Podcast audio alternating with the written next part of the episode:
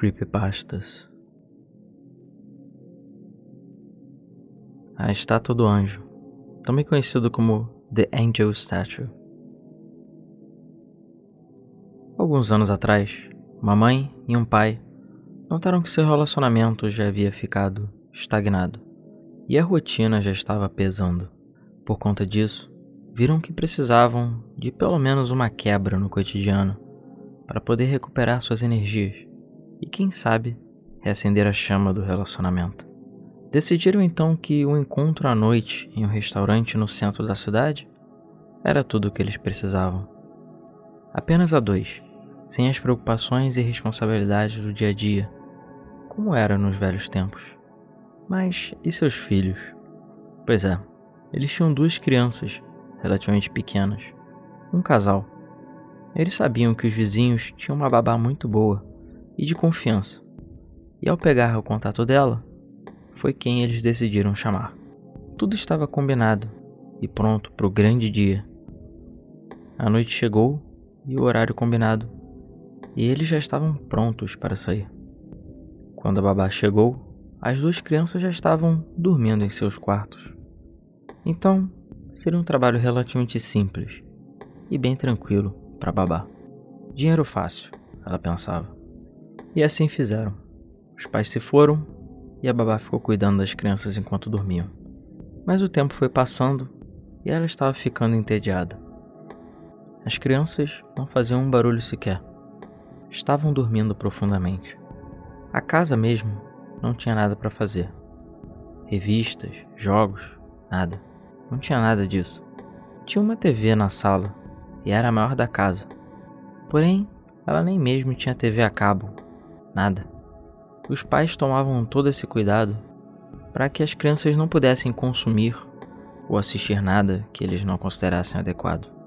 Visto o tédio e a falta do que fazer, ela decidiu explorar um pouco mais a casa para ver se tinha alguma coisa interessante. Ao passar pelo corredor do andar de cima, a porta do quarto dos pais estava aberta. Dentro era um quarto normal.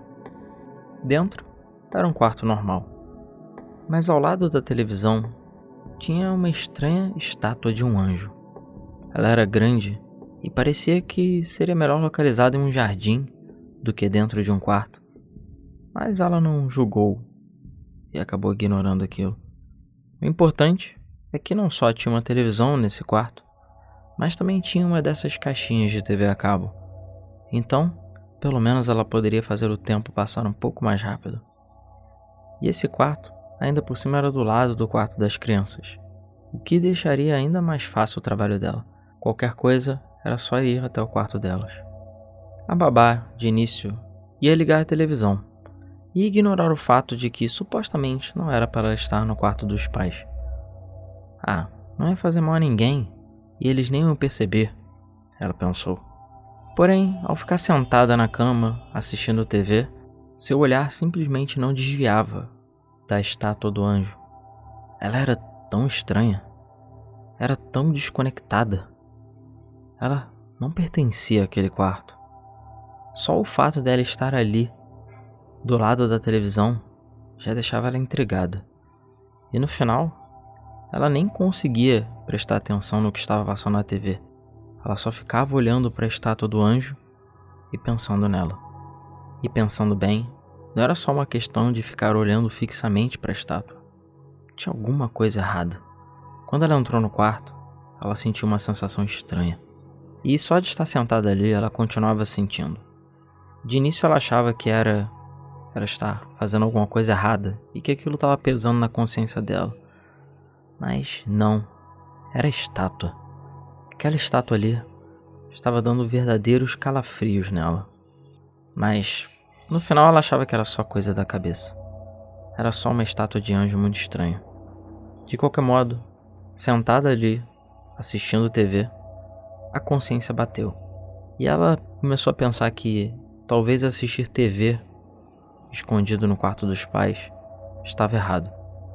E ela não sabia se era por conta da estátua do anjo que talvez estivesse julgando ela ou se foi sua própria consciência. Mas ela decidiu que deveria abrir o jogo com os pais. Mesmo achando um pouco de abuso e até mesmo cara de pau, a babá tomou coragem e ligou para os pais para fazer o pedido. Apesar de estarem no meio do encontro, e ela ficou preocupada de interrompê-los, eles atenderam a ligação e foram muito solícitos. A babá então explicou a situação e perguntou se ela poderia assistir TV no quarto deles, já que tinha TV a cabo. No final, eles foram muito bonzinhos e não só acharam tranquila a situação, como disseram que sim, não tinha nenhum problema. Mas antes deles efetivamente se despedirem, ela os interrompeu para fazer mais um pedido. É, será que eu poderia pelo menos cobrir a estátua do anjo que está do lado da TV? Sei lá, eu posso botar um cobertor em cima dela. Eu não quero ofender vocês nem nada, mas ela me dá arrepios. Um silêncio então se instaurou do outro lado do telefone. E logo em seguida, ele foi quebrado com o comentário deles. Hã? Que estátua de anjo? E a babá então respondeu: A estátua. Ela fica do lado da TV. Parece uma estátua de anjo dessas de jardim, sabe, toda de mármore. Os pais do outro lado da linha não entendem nada.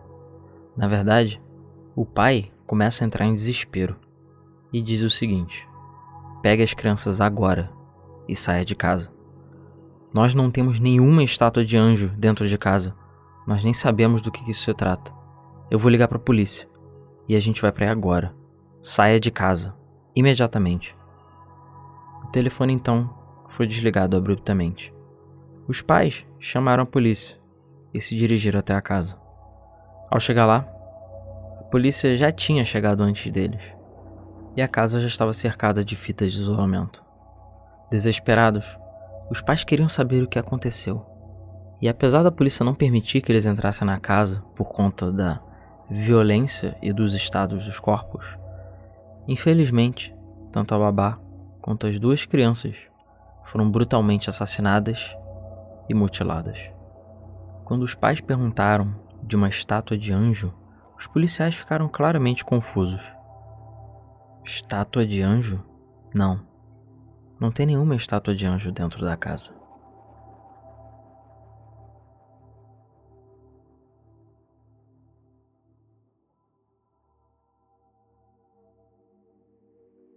E essa é a história da estátua do anjo. Obrigado se você ouviu até aqui, espero que vocês tenham gostado. Uma outra dessas histórias curtinhas de creepypasta que eu gosto bastante. É uma história bem antiga também, mas como eu fiz na outra história anterior que saiu, eu retraduzi e retrabalhei ela toda para esse episódio. Espero que tenha achado interessante. Uma história bizarra, com certeza. No mais é isso. Obrigado a todos aí que acompanham Nictofobia. Sigam as nossas redes sociais, arroba NictofobiaBR. Também temos um apoia-se, apoia.se barra Nictofobia, que você recebe os episódios antecipados e colabora conosco. E é isso. Até o próximo episódio.